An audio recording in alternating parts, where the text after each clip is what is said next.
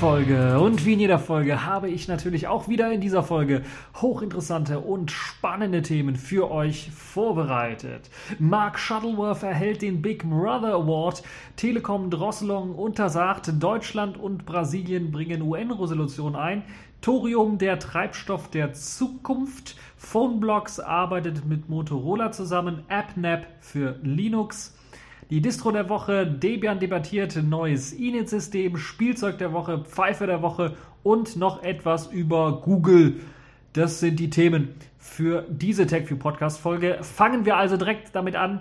Äh, fangen wir direkt damit an mit dem Big Brother Award, der verliehen worden ist. Äh, diesmal an Mark Shuttleworth. Ja, ihr habt richtig gehört. Tatsächlich wurde der aktuelle Big Brother Award in Österreich an Mark Shuttleworth verliehen und zwar wegen der Suchfunktion in der Ubuntu Dash, also in der Ubuntu Unity Dash.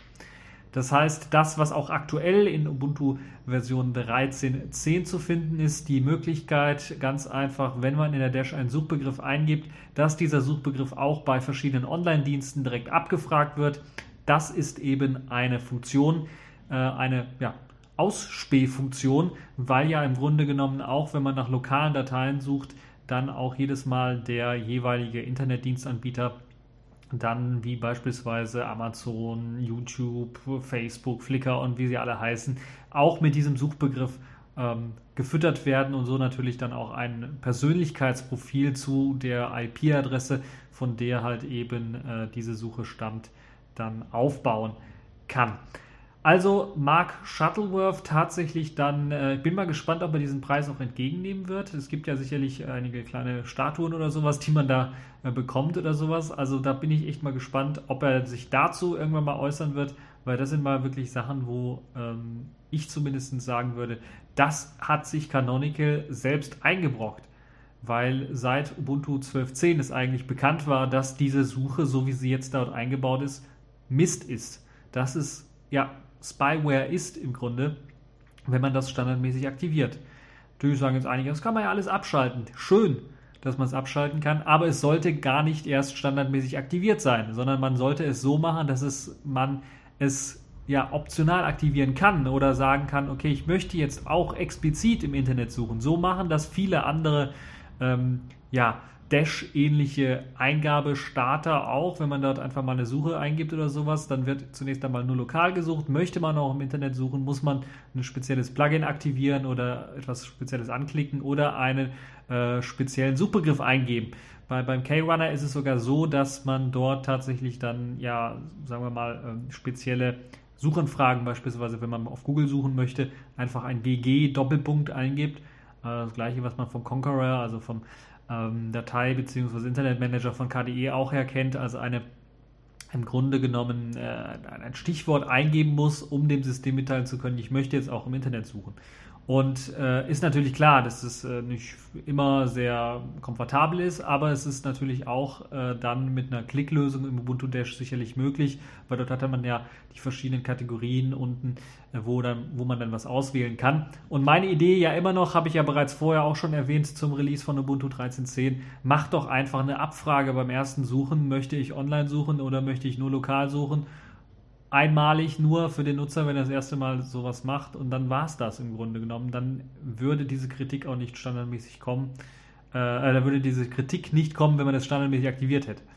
Also zu Recht meines Erachtens hat äh, der Mark Shuttleworth den Big Brother Award bekommen für Ubuntu 13.10 und äh, oder für Ubuntu allgemein ab der 12.10er Version mit dieser Spyware verseucht.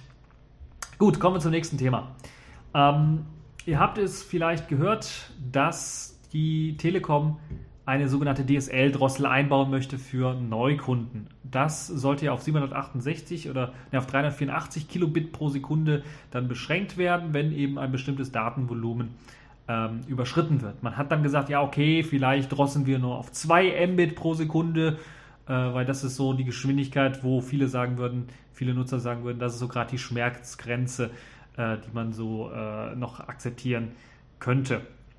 Jetzt ist natürlich äh, diese, dieser Plan von der Telekom angekündigt worden und die Verbraucherzentrale Nordrhein-Westfalen hat gegen diesen Plan geklagt, weil äh, sie darin einen Rechtsbruch sieht, äh, beziehungsweise eine Täuschung, wenn man halt eben von der Flatrate spricht in der Werbung und da keine wirkliche Flatrate drinsteckt, sondern ein Datenvolumen drinsteckt. Und das Landgericht Köln hat denen jetzt auch Recht gegeben und eben diese Drosselung, der, die Telekom-Pläne für die DSL-Drosselung äh, damit halt untersagt. Also das ist nicht zulässig, das dürfen sie nicht machen.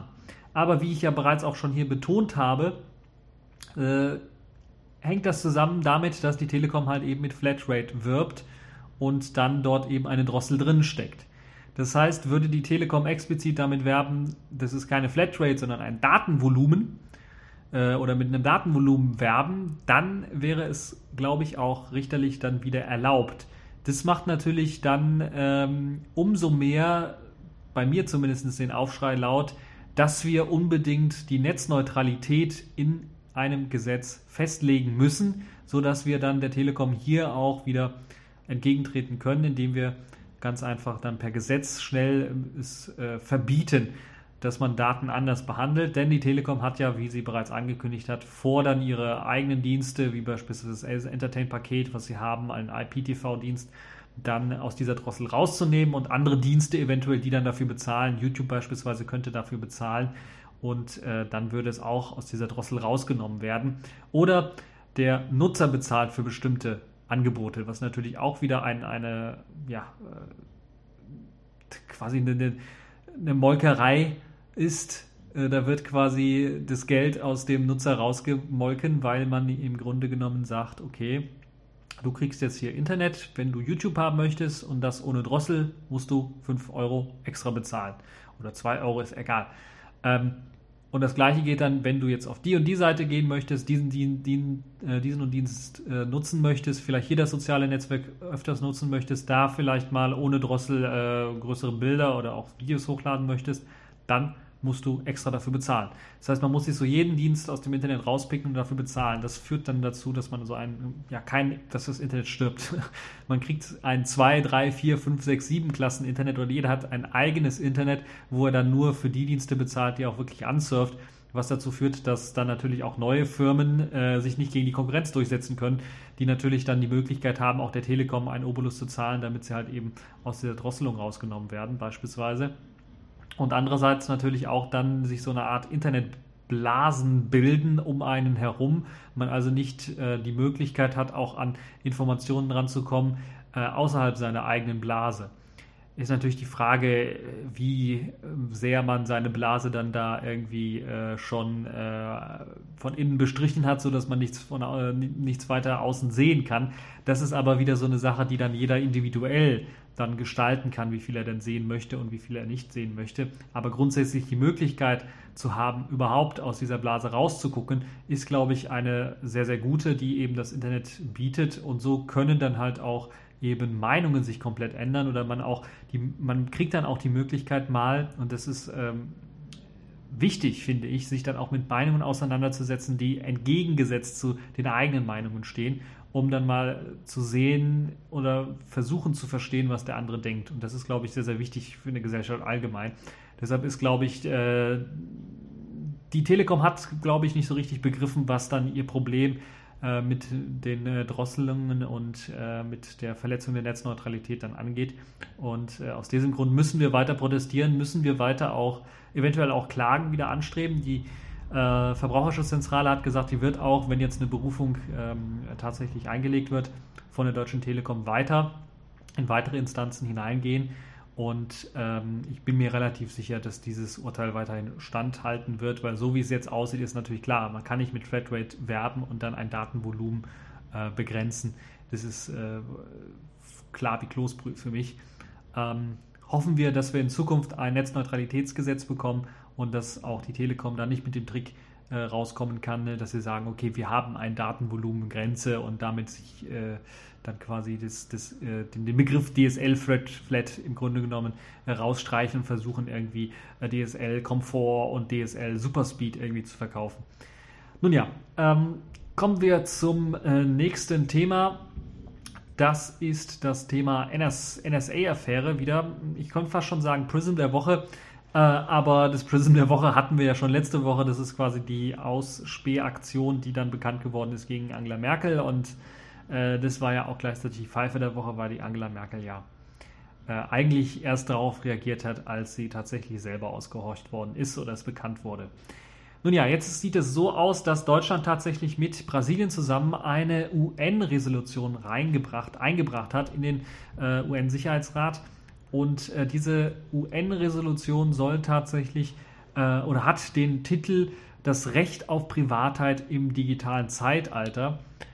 Also man versucht eben diese Privatheit auch im digitalen Zeitalter zu schützen, aber man muss natürlich auch sagen, okay, jetzt ist das so eine Quatsch, quasi Schnellaktion, weil ja auch die Präsidentin aus Brasilien, äh, Dilma Rousseff, tatsächlich auch abgehört worden ist und das bekannt wurde. Und da tun sich halt eben jetzt zwei Frauen in dem Fall zusammen, die eben Staatschef sind oder Staatschefinnen sind und äh, abgehört worden sind und versuchen da eine Resolution jetzt durchzuboxen in, äh, bei der UN. Und ja, ich sehe das so ein bisschen schwach, muss man ganz ehrlich sagen, weil es müsste aus meiner Sicht nicht nur das Recht auf Privatheit im digitalen Zeitalter, was so, so ein bisschen den Anschein erwirkt, dass man das, was man jetzt schon als Privatsphären oder Privatsphäre kennt in der, sagen wir mal, analogen Welt, äh, dass das versucht wird zu übertragen auf die digitale Welt. Und das ist natürlich dann nur der halbe Drops, der da gelutscht ist. Sondern da muss natürlich auch noch, es müssen noch für die digitale Welt natürlich dann auch Neuerungen mit eingeführt werden, weil wir ja die digitale Welt anders als bei der analogen, da gibt es ja immer noch Grenzen, auch wenn sie in Europa relativ offen sind, aber es gibt Grenzen und es gibt Nationalstaaten, die eben eigene Regelungen haben die gibt es im Internet so nicht. Und die Staaten haben das noch nicht so ganz begriffen, finde ich zumindest, wenn wir uns Facebook beispielsweise anschauen, die natürlich ein komplett anderes äh, Privatsphären äh, äh, ja, Recht haben im Grunde genommen, weil sie eben nicht in Deutschland sitzen und dann nicht so stark auf Privatsphäre achten müssen. Und trotzdem benutzen es halt sehr, sehr viele Bürger hier in Deutschland. Und das ist deshalb so eine Sache, wo wir sagen müssen, wir müssen da auch eine digitale Revolution, ein digitales Recht erwirken, das dann eben die Bindung, eine globale Bindung bekommt, weil wenn wir das nur lokal machen, dann äh, hat es keinen Sinn. Und aus dem Grund, äh, ja, schon mal ein erster Schritt, dass, äh, dass man zumindest das Recht auf Privatheit äh, aus der analogen Welt auch auf digitale überträgt, aber es müssen natürlich auch neuere Gesetze her, es müssen neuere äh, Einkommen äh, Übereinkünfte Künfte hergestellt werden mit eben den verschiedenen Ländern ähm, für eben ein globales Internet. Und äh, das ist mit dieser UN-Resolution natürlich nicht abgedeckt. Aber trotzdem ein erster guter Schritt, wie ich finde. Und das ist schon mal ein Schritt, der in die richtige Richtung geht. Accepted. Connecting. Complete. System activated. All systems operational.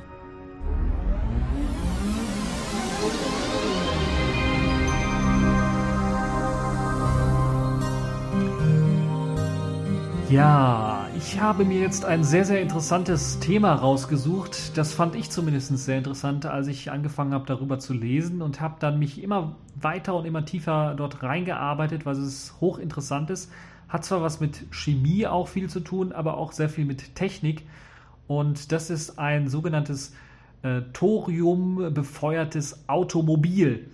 Das heißt, es gibt jetzt tatsächlich eine Firma, die auch schon ein Konzeptcar entwickelt hat, das sehr, sehr futuristisch, futuristisch aussieht. Wenn ihr euch das mal anschaut in den Links, da könnt ihr euch das äh, mit dem Artikel, das ist ein englischsprachiger Artikel in dem Fall, mal durchlesen und anschauen. Das sieht sehr, sehr futuristisch aus, das Auto. Ähm, und dieses Auto hat eben die Besonderheit, dass es nicht mit einem herkömmlichen Verbrennungsmotor ausgestattet daherkommt, Benzin oder Diesel, sondern mit einem Motor, der darauf ausgelegt ist, Thorium zu verbrennen. Und Thorium ist ein spezielles Material, ist leicht radioaktiv, ähm, ist ein Material, das auch schon zu den Anfängen von den ähm, Nuklearreaktoren tatsächlich auch mal erforscht worden ist, nur dann zugunsten von Uranium ganz einfach äh, aufgegeben worden ist. Uranium dient dazu, dann auch Plutonium zu erzeugen und Plutonium, wissen wir, wird ja dann auch für äh, Atomwaffen verwendet und ist das Material, was dort vor allen Dingen verwendet wird. Und äh, deshalb hat man wahrscheinlich damals zu der Zeit, weil gerade auch in den USA und natürlich in Russland auch, äh, man doch eher auf militärische Aufrüstung gesetzt hat und auf Waffen gesetzt hat, wahrscheinlich Thorium irgendwie rausgefiltert. Aber das ist eine Diskussion vielleicht für Philosophen, die oder Historiker, die sich dann ein bisschen mit befassen wollen. Thorium auf jeden Fall ein äh, Stoff, der verspricht, sehr, sehr viel Energie freizusetzen. Ihr könnt es euch also vorstellen wie ein kleiner ja, Atomreaktor äh, im Auto und das eben als äh, Treibstoff. Und das Schöne an diesem Treibstoff ist, dass dieser tatsächlich 100 Jahre lang halten würde. Das heißt, mit einer Tankfüllung könnt ihr tatsächlich ein Auto 100 Jahre lang fahren. Das heißt im Grunde, ihr braucht keinen Tankdeckel mehr, sondern es wird einfach nur noch äh, etwa 8 Gramm von diesem äh, Thorium in das Auto reingepackt. Das ist sehr, sehr wenig, aber sorgt dann halt eben dafür, wenn das einmal äh, betrieben wird, das Auto damit, dass halt tatsächlich das Auto 100 Jahre lang fahren könnte damit, mit dieser einen Energiezelle. Und das ist eine sehr, sehr interessante Technologie. Das sogenannte äh, LPS oder Laser Power System sorgt eben dafür, dass eben diese Thoriumquelle befeuert wird und dass das Thorium entzündet wird und dann in einer Art ja, Kreislauf wird dann tatsächlich dann mit Hilfe dieses Lasers Wasser aufgehitzt, erhitzt und das führt dann natürlich dazu, dass Dampf erzeugt wird und das dieser Dampf, der wird dann oder wird dann dazu genutzt, um eine Turbine anzutreiben, eine kleine Mini-Turbine, die in diesem Auto steckt. Deshalb ist das Auto so ein bisschen auch äh, vom Aufbau her, kann man es sehen. Ähm, vorne hat man halt eben, es sieht mir aus wie so ein Zweisitzer maximal, ansonsten eher ein Einsitzer. Vorne hat man halt eben, sieht man noch so eine Schale ähnlich einer Badewanne oder sowas, wo man dann Platz nehmen kann, also von unten her. Aber hinten ist es quasi fast offen und sehr, sehr schmal und dünn. Ähm, und ich vermute, dass dort an der Stelle, das sieht man auch, glaube ich, ein Bild drunter, dann auch äh, diese kleine Mini-Turbine mit drin ist, die dann dafür sorgt, dass eben diese Energie genutzt werden kann. Und ähm, hat natürlich dann auch, soweit ich das verstanden habe, natürlich den Nachteil, den Motor oder diese Mini-Turbine wirklich ausschalten kann man nicht. Das heißt, sie muss eigentlich ständig betrieben werden. Also der Vorteil, dass man halt 8 Gramm nur von dem Thorium benutzt, um halt tatsächlich 100 Jahre damit laufen zu können, hat natürlich den Nachteil, dass man das Gerät nicht so richtig ausschalten kann, weil wenn man es ausschalten würde, dann müsste man, glaube ich, wieder etwas Thorium nachlegen, um es wieder anmachen zu können. Das heißt, das ist so eine Art äh das Problem, was man auch bei Kernreaktoren hat, dass man, äh, wenn man die mal ausschaltet, sind die dann brauchen sie äh, ja, das ist ein anderes Problem, aber brauchen sehr lang zum Runterfahren. Aber äh, um sie dann wieder zu befeuern, braucht man natürlich wieder etwas äh, mehr Material. Und ähm, das könnte so eines der ja, Knackpunkte noch sein bei diesem Thorium äh, betriebenen Auto. Das andere ist natürlich dann die Frage, so eine rein gefühlmäßige Frage, wer will denn schon so ein bisschen äh, ja, einen kleinen Atomreaktor bei sich im Auto haben? Ich kann euch beruhigen, Thorium ist anders als Uranium nicht so stark strahlend. Das heißt, ihr könnt es auch gerade bei solchen geringen Mengen äh, durchaus auch, selbst wenn es Unfälle geben würde beispielsweise und das, würde, das Thorium würde dann da irgendwie rauslaufen oder sowas, was ja dann flüssig ist, wenn es erhitzt wird, ähm, würde kaum Probleme machen. Aus, äh, außerdem wird ja auch Wasser erhitzt dann dort und das würde dann, wenn es auch flüssig ist, dann sich mit Wasser verbinden und äh, äh, dann noch weniger strahlend sein, aber selbst die, bei, bei dieser geringen Menge, wenn die rauskommen würden von, von den 8 Gramm, äh, hätte das auf den, auf den Menschen kaum Auswirkungen, weil es kaum eben äh, kaum strahlend ist, kaum durch die Haut des Menschen durchdringt. Äh, zudem kann man auch sagen, diese 8 Gramm sind äh, ungefähr das, was auch ein Mensch eventuell im Körper hat an, an, in Sachen Thorium. Also wir haben auch Thorium bereits in, im Körper und auch in den Knochen mit eingebaut und wir nehmen auch mit unserer Nahrung äh, täglich Thorium zu uns. Ähm, das heißt, es ist nicht so gefährlich, dass das äh, einen Menschen dann umbringen könnte. Ähm, auch auf lange Sicht gesehen.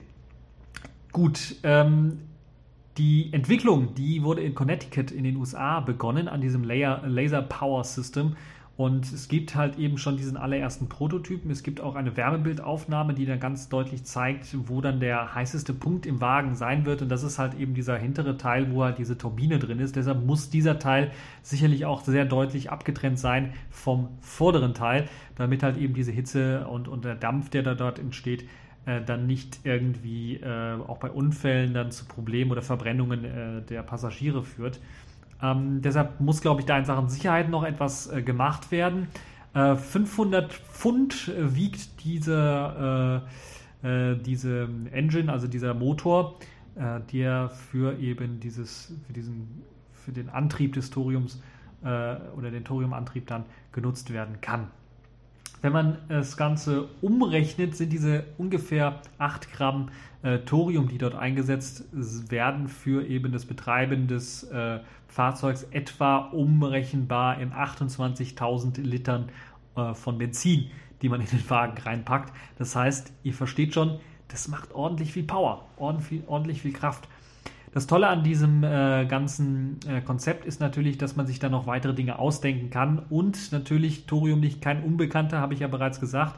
Es gibt auch ähm, Ideen, wie man Thorium als Alternative zu den aktuell Uranium basierenden äh, äh, Kernreaktoren tatsächlich verwenden kann und hat den allergrößten Vorteil, wenn man sich da ein bisschen was reinlesen möchte. Ihr könnt das natürlich auch machen. Ich werde den Wikipedia-Artikel zu Thorium auch nochmal verlinken, wo ihr euch die Geschichte auch nochmal anschauen könnt und wo ihr euch natürlich auch mit Weiterverlinkungen dann äh, anschauen könnt, was für Reaktoren dort alles äh, in Planung sind, was für welche bereits gebaut worden sind. Und da hat es halt den allergrößten Vorteil, dass eben Thorium nicht wie Uraniumreaktoren ähm, mit einem hohen Druck arbeiten müssen. Und dieser hohe Druck führte beispielsweise bei Fukushima, aber auch bei Tschernobyl dazu, ähm, dass halt eben so eine Anlage auch explodieren kann, wenn sie nicht ordentlich gekühlt wird und auf einmal der Strom weg ist, dann ist halt eben hm, der Wasserdampf, äh, der bildet sich dann unter dem, unter dem, äh, unter der Haube und irgendwann will er raus und dann hat er so viel Druck, dass eben das ganze Teil um die Ohren fliegt einem. Das Problem hat man bei Thorium nicht. Bei Thorium würde, wenn man halt eben ähm, das Problem tatsächlich haben würde, dass eine Katastrophe ähnlichen Ausmaßes wie in Fukushima auftreten würde, dass tatsächlich komplett der Strom weg wäre für die Anlage, würde das Thorium, weil es flüssig ist und nicht unter Druck steht, einfach, einfach ja, weiter fließen in einen äh, Auffangbehälter und also wäre bereits schon verflüssigt und, und äh, würde einfach in einen Auffangbehälter fließen und das war es dann im Grunde genommen. Da findet also jetzt keine größere äh, Reaktion statt, die dann zu einer Explosion oder sowas oder zu einer Freisetzung von ganz viel radioaktivem Material führen würde. Das ist also eines der großen Vorteile. Ein anderer Vorteil ist natürlich, dass Thorium selber, ähnlich wie viele andere äh, ja, Kernreakt äh, oder auch auf Atomreaktor basierte oder auf Kernspaltung basierte Technologien dann natürlich auch äh, Atommüll produzieren würde. Dieser Atommüll ist allerdings um ein Vielfaches geringer als der, den man bei einem herkömmlichen uraniumbetriebenen Atomreaktor tatsächlich erzielt. Und das ist natürlich ein riesen, riesengroßer Vorteil. Äh, die englischsprachige Presse, gerade in den USA und auch in äh, Großbritannien, aber auch in Japan und China ist man dabei, sich quasi schon zu überschlagen mit der Zukunftstechnologie, die aus Thorium gewonnen werden kann, den Reaktoren, die dort gebaut werden können. Und ähm, in Deutschland ist man ein bisschen was skeptisch, das kann man auch lesen in äh, dem Artikel von der Wikipedia, wo man sich das Ganze mal anschauen kann. Ähm, ich bin gespannt, muss ich ganz ehrlich sagen, weil natürlich äh, zum einen jetzt dieser Anwendungsfall mit dem Auto sehr, sehr spannend ist für mich, als, als so Alltagsgegenstand eher betrachtend. Ähm, natürlich dann auch äh, die Möglichkeit äh, Stromerzeugung allgemein in der Zukunft, wie das ablaufen wird, wenn wir unsere alten Atomreaktoren einfach abschalten. Ist natürlich genauso spannend, Solarenergie und äh, Wasser- und Windenergie äh, zu nutzen und ordentlich zu nutzen. Äh, aber so, so ein Reiz hat natürlich so ein Thorium äh, auch, wenn es halt so viel mehr Energie produzieren kann mit viel, viel weniger Material, dass wir viel mehr auf der Erde tatsächlich zur Verfügung haben, sodass es uns quasi, äh, ja, ich will es nicht übertreiben, weil man es beim Öl auch damals gesagt hat, das kann uns gar nicht ausgehen, das Material. Äh, aber es ist sehr stark in der Erde halt oder auf der Erde halt äh, vertreten und äh, kann halt mit weniger Material sehr, sehr viel mehr Energie erzeugen, viel risikoarmer als die aktuellen Reaktoren, produziert viel weniger Müll als die aktuellen Reaktoren, hat eine Halbwertszeit, die geringer ist Also, ja, ich würde sagen, das ist zumindest eine Technologie, die man erforschen sollte. Und ähm, ich will das nicht direkt vor meiner Haustür eventuell haben, aber äh, zumindest sollte man äh, das erforschen, so finde ich. Ich werde euch das Wichtigste auf jeden Fall verlinken, also einmal den Artikel zum Auto selber, was mit Thorium betrieben wird oder den ersten Prototypen, den man dort sehen kann und zum Wikipedia-Artikel über Thorium. Ansonsten gibt es auch äh, auf YouTube ein paar Videos, aber das sind meistens Videos von Amerikanern oder von, äh, ja, von Amerikanern im Grunde. Und die sind so ein bisschen über-euphorisch, finde ich zumindest manchmal. Es klingt alles dann immer so danach, das ist jetzt die neue Zukunft, das ist jetzt die Lösung für all unsere Energieprobleme. Ähm, da muss man ein bisschen vorsichtig sein, wenn Leute so anfangen zu reden. Gut, äh, kommen wir von diesem Thema ein wenig weg und bewegen wir uns zu einem weiterhin auch interessanten Thema, nämlich ein Thema, das ich schon einmal angesprochen habe. Vor ein paar Wochen, glaube ich, war es, also letzten Monat, um genau zu sein, war es so, dass ich ja euch von einem Projekt erzählt habe, das sich Phone Blocks nennt und das ein Projekt ist, das so ähnlich wie Lego-Steine versuchen möchte, ja, Smartphones zusammenzubauen. Da kann man das Display einfach wechseln, da kann man den Akku wechseln, da kann man das Kameramodul wechseln, WLAN-Modul, NFC-Modul, UMTS-Modul oder was auch immer. Das kann man einfach wechseln, indem man halt einfach Bausteine austeilt, äh, austauscht. Und dieses Projekt habe ich ja gesagt, das habe ich so ein bisschen skeptisch gesehen, vor allen Dingen darum, weil halt eben äh, die Software, die drauf laufen sollte, also ich glaube, das war in dem Fall Android oder ein anderes Linux-System, weil es halt immer proprietäre Komponenten sind und anders als beim normalen Desktop-PC, wo das wunderbar funktioniert, weil wir eine wunderbare, also muss ich jetzt tatsächlich sagen, eine wunderbare Standardisierung in unseren Desktop-PCs haben, sodass wir jede PCI-Karte einfach in den PCI-Slot reinstecken können und wunderbar, es funktioniert. Hurra! Muss noch ein vernünftiger Treiber dran irgendwie her sein, aber das ist bei Linux sowieso kein Problem. Das meiste wird sowieso direkt out of the box unterstützt.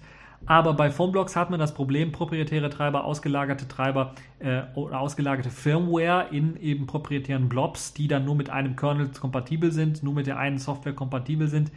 Ähm, DRM-Systeme teilweise und so weiter und so fort, die dann zu Problemen führen. Ähm, das ist eben so eine Problematik, die noch nicht gelöst worden ist. Aber jetzt hat das Phoneblocks-Projekt tatsächlich eine, eine Partner gefunden, dem man auch zutrauen könnte, dass er zumindest dort enorm viel aufholen könnte und dort was bewegen könnte. Nämlich die Google-Tochter Motorola, die hat jetzt zusammen mit eben dem Phoneblocks-Konzept ein neues Projekt veröffentlicht, woran sie arbeiten möchte, das sogenannte ARA-Projekt. Und dieses ARA-Projekt soll halt eben an einem Smartphone arbeiten, das modular aufgebaut ist.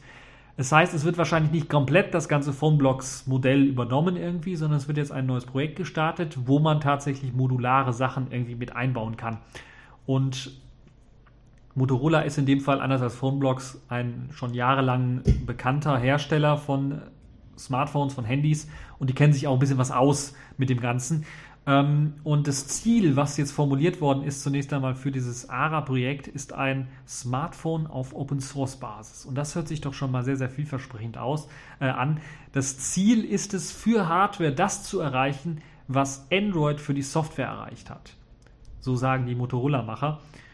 Ist natürlich ein bisschen auch opportunistisch, äh, kann man durchaus äh, ansagen, weil jetzt gerade auch Google doch eher den Weg geht, äh, Standardsoftware, die eben bei bei Android ausgeliefert worden ist, die offen war, Open Source äh, war, auszutauschen durch proprietäre Eigenentwicklungen äh, und dort dann immer das System ein bisschen mal auszuhöhlen, würde ich mal sagen. Aber trotzdem ist halt die Idee, ähm, tatsächlich das mal umzusetzen und das mit einer Firma umzusetzen, die damit äh, Erfahrung hat mit, mit Smartphones, mit Handys.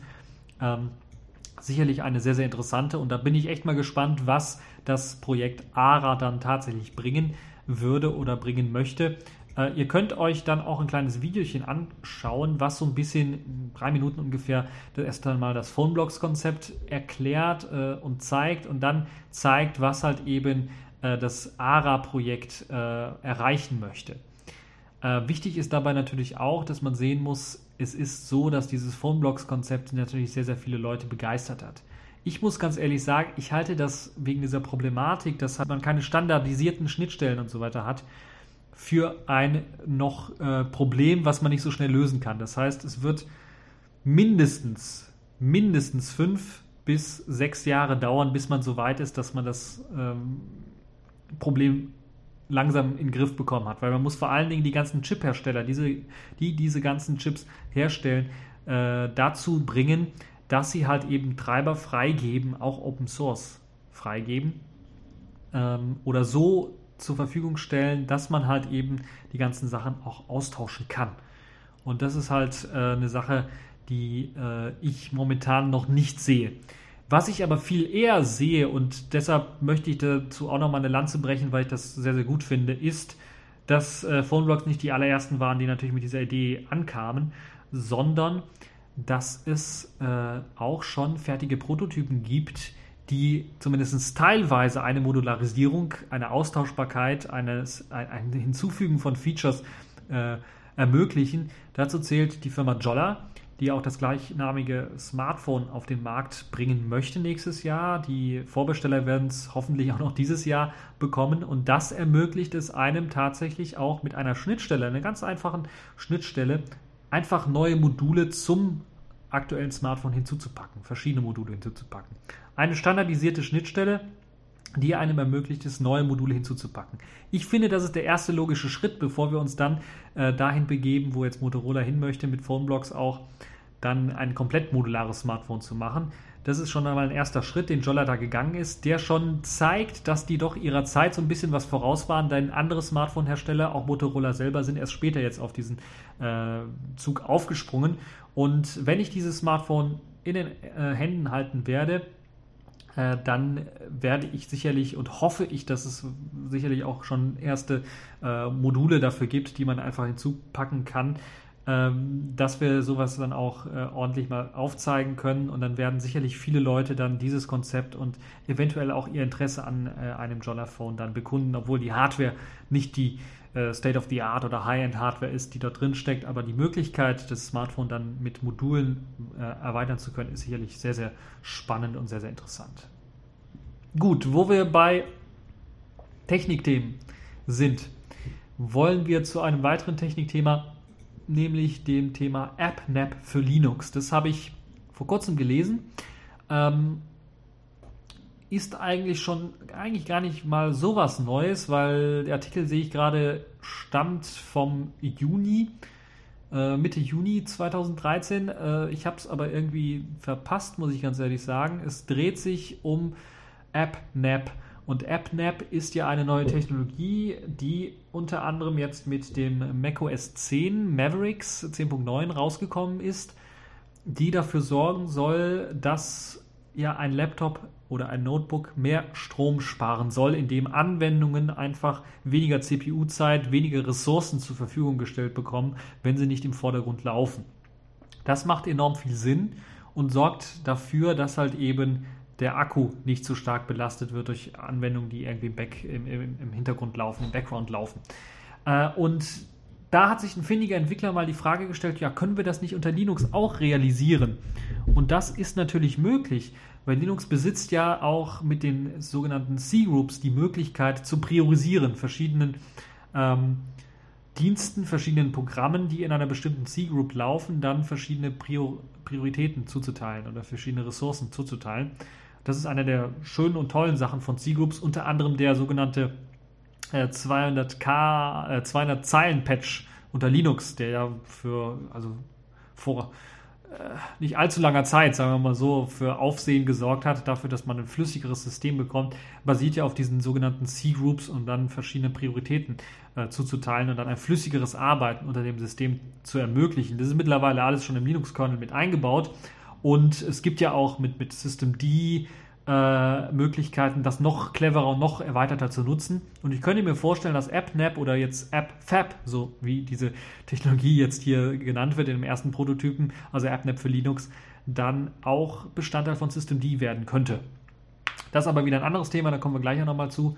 Ähm, aber diese Idee, dass man tatsächlich erkennt, welche Fenster, welche Programme im Hintergrund laufen, benötigt natürlich auch noch einige Sachen, die getan werden müssen. Ihr könnt euch den Code jetzt schon mal anschauen von diesem AppFab-Prototypen. Der basiert halt eben auf einem ja, ganz einfachen Python-Skript. Und dieses Python-Skript arbeitet halt eben mit äh, C-Groups zusammen und schafft es dann äh, äh, oder ermöglicht es dann verschiedenen Prozessen äh, dann weniger Aufmerksamkeit, weniger CPU-Zeit, weniger ähm, Ressourcen zur Verfügung zu stellen. Und das geht momentan damit, dass beispielsweise mit der sogenannten BNCK-Bibliothek dann aktive Fenster ausgelesen werden. Und wenn ein Fenster nicht mehr aktiv ist, wenn es im Hintergrund ist, äh, dann wird halt automatisch dann nach einer bestimmten Zeit diesem etwas weniger CPU-Zeit, etwas weniger Ressourcen zur Verfügung gestellt. Ähm, und ja, das ist äh, gar nicht mal so schlecht. Ähm, der Entwickler selber redet auch davon, dass er sich wünschen würde, dass so etwas natürlich dann im Fenstermanager selber eventuell mit eingebaut wird. Und so kommt dann auch mein Kon äh, Gesamtkonzept, was ich so ein bisschen im Kopf habe, auch dahinter, das vielleicht in Systemd mit zu integrieren äh, als Schnittstelle, so dass dann auch Fenstermanager, aber auch einzelne Programme dann die Möglichkeit haben zu sagen, jetzt in dem Zustand, wo ich jetzt bin, wo der Nutzer mich nicht anklickt oder nichts macht und ich einfach nur im Hintergrund laufe, was weiß ich, irgendeinen Dienst, den man kaum braucht, äh, NFC oder Bluetooth oder sowas, dann einfach zu sagen, okay, CPU-Ressourcen komplett weg oder also nicht komplett weg, aber sehr gering herunterfahren, äh, wäre, glaube ich, eine tolle Sache, um dann halt irgendwie Strom zu sparen. Bluetooth ist natürlich ein blödes Beispiel, weil das kann man natürlich auch abschalten oder einfach Strom weg und Problem gelöst. Aber äh, also Software-Geschichten, Dienste, Software-Dienste, die laufen, die man ständig laufen haben muss, aber die gerade nicht aktuell was tun oder so, dass man die einfach in der Priorität beschränken kann oder halt einfach Programme, die im Hintergrund irgendwie einfach nur laufen äh, und nichts tun. Äh, passiert ja manchmal, dass man sowas macht, dass man irgendwie Programme, 10.000 Programme öffnet und die tun einfach nichts. Ähm, dass man denen einfach dann die CPU-Zeit entzieht, die, die ganzen Ressourcen entzieht und dadurch Strom sparen kann. Das ist also eine interessante Technologie, wie ich finde. Schön, dass das auch für Linux schon entwickelt worden ist und schön, dass es auch so früh schon entwickelt worden ist, weil äh, äh das AppNap ja bei äh, macOS 10 noch gar nicht fertig war oder macOS 10 noch gar nicht fertig war zu dem Zeitpunkt, wo halt eben auch schon die erste Linux-Version dann entwickelt worden ist dafür. Ihr könnt euch das Ganze äh, natürlich auch ausprobieren. Die, die zwei äh, Python-Scripts, äh, die stehen euch zur Verfügung. Ähm, ich werde euch den Artikel zu einer kleinen Vorstellung von dem AppNap für Linux äh, verlinken und dann findet ihr ganz oben auch den Link zu GitHub, wo ihr euch dann diese zwei Python-Scripts runterladen könnt und dann mal ausprobieren könnt. Mit der Anlage natürlich, wie das Ganze funktioniert. Äh, und schauen könnt und dann mal ausprobieren und testen könnt, ob es tatsächlich ähm, äh, in der Akkulaufzeit was verändert. Weil das würde mich mal richtig interessieren, ob es tatsächlich was, was bringt. Ich weiß bei macOS 10, dass es integriert ist, auch im System mit integriert ist, so wie ich es jetzt also schon für Linux dann so ein bisschen vorausgesagt habe. Also das ist wirklich tief ins System mit integriert und auch Programme haben die Möglichkeit, es gibt eine Schnittstelle, Programme haben die Möglichkeit, den AppNap zu nutzen aber es machen äh, meines Wissens nach noch nicht genug Programme, weil es ist natürlich jetzt klar, macOS 10 kam gerade erst raus, die Programme müssen natürlich auch erstmal alle angepasst werden, damit das Ganze dann auch funktioniert. Dieses Skript, was ich jetzt hier äh, vorstelle, AppNap für Linux, hat das nicht. Das braucht nicht irgendwie spezielle Schnittstelle, sondern es macht es mit jedem Programm, was einfach im Hintergrund läuft. Und äh, also jedes Fensterchen, was nicht gerade im Fokus ist, nicht fokussiert ist, das wird einfach ihr könnt euch den Code selber anschauen und dann äh, rausfinden, was das tatsächlich macht. Aber so ist es halt, äh, wie ich es gesehen habe bisher. Also ich würde mich freuen, falls ihr das mal ausprobiert auf eurem Notebook oder Laptop und dann mal so Testergebnisse liefern wollt oder sowas. Würde auch gerne ein Interview führen, äh, falls ihr das mal so etwas länger macht und länger testet und äh, eventuell dann ähm, viel zu erzählen habt dazu. Das ist also eine sehr, sehr interessante Sache. AppNap für Linux. Wo wir gerade bei äh, Linux sind, möchte ich auch noch mal bei Linux bleiben, nämlich zur Distro der Woche kommen. Und äh, die Distro der Woche ist diesmal Salix Red Poison 1401. Eine, so wie ich das verstanden habe, auf Slackware basierende Linux-Distribution, die mit dem sogenannten Red Poison Fenstermanager her daherkommt.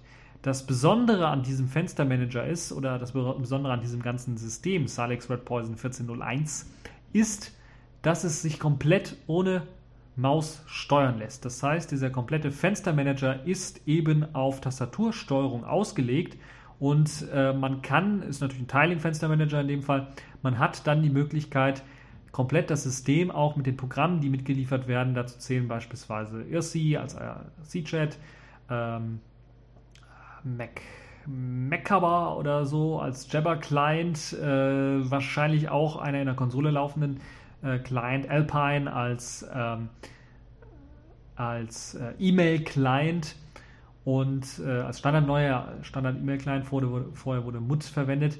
Äh, Vim natürlich als ähm, zum einen auch als Webbrowser genutzt werden kann, weil es eben äh, die Möglichkeit mit Vim Provable 2 die Möglichkeit gibt, einen ja, leichtgewichtigen WebKit-basierten Browser im Vim-Style zu ähm, äh, integrieren. Also Vim Provable 2 als äh, Standard-Webbrowser, natürlich Vim selber als, als äh, Texteditor und als äh, Code-Editor.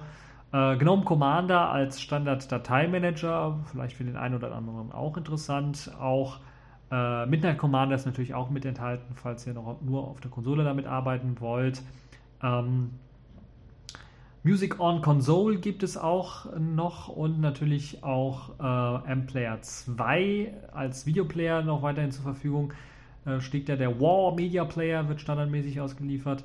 Und es gibt natürlich auch genug um sich PDFs anzuschauen und äh, Texteditoren natürlich und, und Paketmanager ist äh, G-Slapped, also äh, eine, eine Slackware-Portierung von apt im Grunde genommen oder ein apt-ähnliches äh, Paketierungsprogramm und das ist ein sehr, sehr interessantes, also für die Leute, die vielleicht mal einen alten Rechner irgendwie wiederbeleben wollen, weil hier habe ich ja ein paar Programme nur vorgelesen, das sind alles meistens Konsolenprogramme und dann könnt ihr euch vorstellen, das läuft dann auch sicherlich auf sehr alten Rechnern. Deshalb gibt es auch eine Non-PAE-Release, also für diese alten Rechner, die äh, in der CPU kein PAE unterstützen, also Physical Address Extension unterstützen, gibt es halt tatsächlich auch 486 äh, Kernel-Images, die einem dann ermöglichen, das System auch auf älteren äh, Rechnern lauffähig zu machen. Natürlich gibt es auch für moderne Rechner einen äh, PAE-Kernel, so dass ihr das Ganze dann auch dort ausprobieren könnt. 64-Bit habe ich jetzt, doch gibt es auch, also 64-Bit könnt ihr euch auch runterladen für die allermodernsten Rechner. Äh, etwa 535 Megabyte groß in der 32-Bit-Variante äh, etwas größer, weil dort der 486er Kernel und ein äh, äh, 606, i686er Kernel ausgeliefert werden, also ein Non-PAE und ein PAE-Kernel. Deshalb etwas größer als die 64-Bit-Variante, die auf äh, 476 Megabyte nur kommt. Ein sehr, sehr schlankes System, wird komplett mit der Tastatur gesteuert. Also es könnte sehr interessant sein für den einen oder anderen, der vielleicht einen alten PC wiederbeleben möchte. Außerdem wollte ich es einfach mal ein Programm nehmen, weil es halt so ungewöhnlich ist mit diesem Fenstermanager Red Poison und ich finde, dass das etwas mehr Aufmerksamkeit äh, gebrauchen könnte. Das also mal eine Distribution, die ihr euch anschauen könnt, um mal ein bisschen was äh, mehr dort einzusteigen. Gut, kommen wir zu einem äh, weiteren Thema, das so ein bisschen anschließt. Ich habe ja mal System D vor kurzem jetzt äh, vor ein paar Minuten erwähnt. System D ist äh, ja der neue Init, das neue Init Replacement, das, der neue Init Dämon, der fast von allen Systemen eingesetzt wird, außer Ubuntu. Und Debian hat seit langer, langer Zeit Diskussionen geführt über einen Init-Nachfolger, SysV Init-Nachfolger, also System 5 Init-Nachfolger. Und jetzt wollen sie tatsächlich eine Entscheidung treffen und haben jetzt eine Debatte gestartet und das finde ich eigentlich vorbildlich. Das ist so eine Debatte, die ich mir bei Ubuntu manches Mal wünschen würde, wo man nicht nur auf der Mailingliste anfängt zu diskutieren, sondern einem auch auf dem Wiki die Möglichkeit gibt, also den, einmal den verschiedenen Vertretern für die verschiedenen äh, Auswahlmöglichkeiten die Möglichkeit gibt, zu sagen, hier, das sind die verschiedenen Möglichkeiten, lest euch mal durch und am Ende gibt es dann halt die Möglichkeit, eine Abstimmung zu machen. Nicht für alle Community-Mitglieder, sondern dann nur für den etwas engeren Kreis der Debian äh. Aber es ist zumindest äh, eine sehr, sehr vorbildliche Debatte, wie ich finde, die da geführt wird. Ähm, und wie Debian das Ganze auch angegangen ist. Weil ich kann mich ich kann mich erinnern, auf der letzten DebConf wurden sogar zwei Vorträge gehalten, einmal zu Systemd, um dann zu sagen, warum sollte man Systemd in Debian jetzt integrieren und einen Tag danach, glaube ich, war das gleiche, war der gleiche Talk für Upstart da und das waren so die zwei großen Nachfolger, die man auch vorgesehen hat, womit man die Disku Diskussion angefangen hat. Nur im Laufe dieser Diskussion kamen dann auch weitere hinzu, unter anderem auch das OpenRC äh, das äh, von, maßgeblich von Gentoo äh, benutzt wird und auch entwickelt wird äh, das dann auch als Alternative vorgeschlagen wurde und wo ich das erste Mal von gehört habe, weil ich vorher tatsächlich nicht davon gehört habe und noch gar nichts davon gelesen habe. Gut, um das Ganze jetzt mal ein bisschen abzukürzen und nicht allzu viel äh, zu erzählen, es gibt zwei große Alternativen, die sich die Debian-Leute dann bei dem sysv-init Replacement, bei dem Nachfolger von sysv-init dann stellen jetzt für Debian. Äh, das sind einmal Systemd und Upstart. Das sind so die zwei großen. OpenRC möchte ich so ein bisschen rauslassen, aus dem Grunde, weil es noch in Debian gar nicht gepackt ist. Das heißt, man kann es noch gar nicht ausprobieren und weil äh, es noch ein paar andere Problemchen hat, aber später, ganz zum Schluss, möchte ich dann OpenRC doch nochmal was dazu sagen. Aber zunächst einmal der große Unterschied zu Systemd und Upstart. Beide sind eventbasierte Systeme, äh, aber, und um es auf einen Punkt zu bringen, sie sind in der Architektur vollkommen verschieden. Und wenn man sich das Ganze anschaut, und ich habe das auch gemacht, würde ich behaupten, dass die Entscheidung, welches jetzt das bessere System ist, schon eigentlich in der Architektur begründet liegt. Man muss natürlich dann äh, sich in der Architektur ein bisschen einlesen und ein bisschen reinschauen. Aber der Hauptunterschied ist, dass System D eine Art, ähm, oder fangen wir erstmal mit Upstart an. Fangen wir erstmal mit Upstart an. Upstart ist ein eventgetriebenes System, das heißt, man muss in den einzelnen Skripten oder man schreibt für die verschiedenen Dienste, die beim System laufen sollen. Die ja, Upside ist ja dann äh, PIT 1, also das, das Hauptprogramm, was alle anderen Dienste und alle anderen Programme startet, wie halt eben so ein sysv-init, dem man eben läuft. Äh, Näheres dazu auch übrigens, was war es? Ich glaube, TechView Podcast Folge 100. Also ich habe mal über Systemd berichtet, ganz zu Anfangszeiten, als es rausgekommen ist und dann so das ganze Init-System mal ausgegraben, auch videomäßig äh, euch präsentiert. Kann mich nicht erinnern, was für eine TechView Podcast Folge das war. Müsst ihr auf, einer, auf der Seite eventuell mal suchen, auf der TechView Podcast äh, Seite. Äh, das ist auch wieder ein anderes Thema, kommen aber gleich nochmal zu.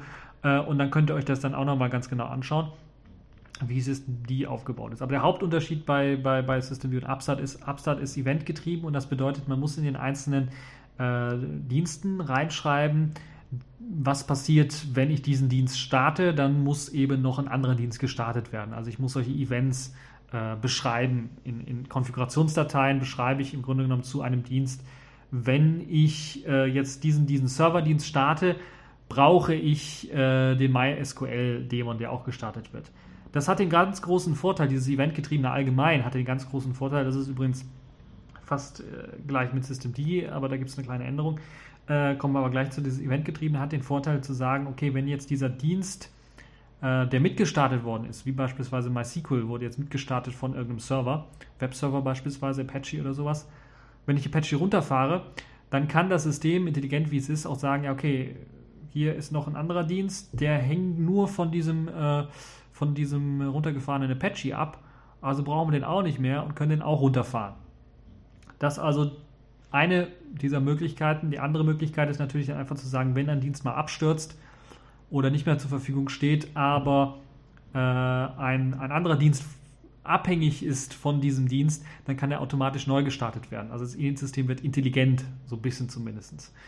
Und bei Upstart muss man tatsächlich dann diese Beziehungen zwischen diesen verschiedenen Events dann ähm, aufschreiben. Das heißt, man muss tatsächlich Events aufschreiben, die passieren äh, müssen. Also wenn ich das starte, dann muss das laufen und wenn das läuft, dann muss ich das starten und solche Events müssen dann tatsächlich beschrieben werden in Upstart. Bei Systemd geht es ein bisschen was anders ab, ähm, weil bei Systemd geht man die ganze Sache andersrum an. Weil bei Upstart ist klar, derjenige, der einen Dämon reinstellt oder sowas, muss die Events beschreiben. Und er muss diese Events äh, alle kennen und er muss alle möglichen Events, die eventuell, eventuell auftreten können, dann tatsächlich in der Konfigurationsdatei benennen, sodass das äh, System auf all diese Events irgendwie reagieren kann. Bei Systemd ist ein bisschen was anders. Bei Systemd beschreibt man Abhängigkeiten. Das heißt, man beschreibt Abhängigkeiten, indem man sagt, hier dieser Dienst, Apache wieder, ist abhängig vom MySQL-Dienst. Und das System selber macht dann diese ganze, ganzen Events. Das heißt, wenn eben äh, Apache läuft und MySQL ist abgestürzt, wird eben MySQL neu gestartet, weil eben äh, Apache weiterhin laufen soll. Und das sind so Sachen, die halt eben, das ist der größte Unterschied von Systemd zu Upstart, dass halt eben Systemd dass man in System D als äh, Maintainer eines Dämons nicht schreiben muss, äh, wenn dieses Event passiert, dann mache das, wenn das Event passiert, mache das und so und so weiter, sondern man nur eine Abhängigkeit äh, schreibt zu den verschiedenen anderen Diensten, die auf dem System möglicherweise existieren oder allgemein zu irgendwelchen anderen Diensten existieren. Und das hat den allergrößten Vorteil, dass das System D selber diese Event-Steuerung dann macht und man muss nicht manuell machen, wie es bei Upstart der Fall ist. Zumindest ist das die Quintessenz, die ich aus diesen beiden Systemen rausgewürfelt habe. Und aus dem Grunde ist mein klarer Favorit System D, weil da muss man tatsächlich, ist für den Maintainer, für den Entwickler von Demons und von, von der dann eben dieses Scripting übernehmen muss, der dann, ja, Scripting ist es ja, man redet immer von Scripting, aber Scripting ist es ja nicht mehr in dem Fall bei System D und Upstart, wobei beide immer noch sysvinit kompatibel sind, das müsste man vielleicht auch sagen, also man die Möglichkeit hätte, ganz einfach zu sagen, äh, System B, mach jetzt mal, mach mal einen auf SysVinit. Äh, das kann Upstart natürlich genauso. So, aber das ist so die Quintessenz äh, der Unterschied zwischen System D und Upstart. Der andere Unterschied ist ähm, in der Portierbarkeit so ein bisschen und natürlich in der Größe des Projektes. Upstart ist ein reiner, äh, reiner Ersatz für SysVinit und nicht mehr. Upstart hat theoretisch die Möglichkeit, auch portiert zu werden bei oder für andere Unix-basierte oder Unixoide Systeme, BSD beispielsweise, äh, Solaris äh, und wie sie oder, oder, oder Hurt sogar. Also äh, theoretisch wäre es möglich, das zu portieren. Bei System D ist es so, dass es auch von den Entwicklern her gesagt wird, das ist rein eine reine Linux-Lösung. Und wir haben nicht vor, anderen Code für eben andere Plattformen zu maintainen oder zu entwickeln. Das ist eines der größten Probleme wahrscheinlich für Debian auch, was Systemd angeht, wo das so ein bisschen Bauchschmerzen macht, weil Debian ja eben nicht nur eine Linux-Distribution, eine GNU-Linux-Distribution ist, sondern auch eine GNU-Hurt-Distribution oder eine GNU-K-FreeBSD.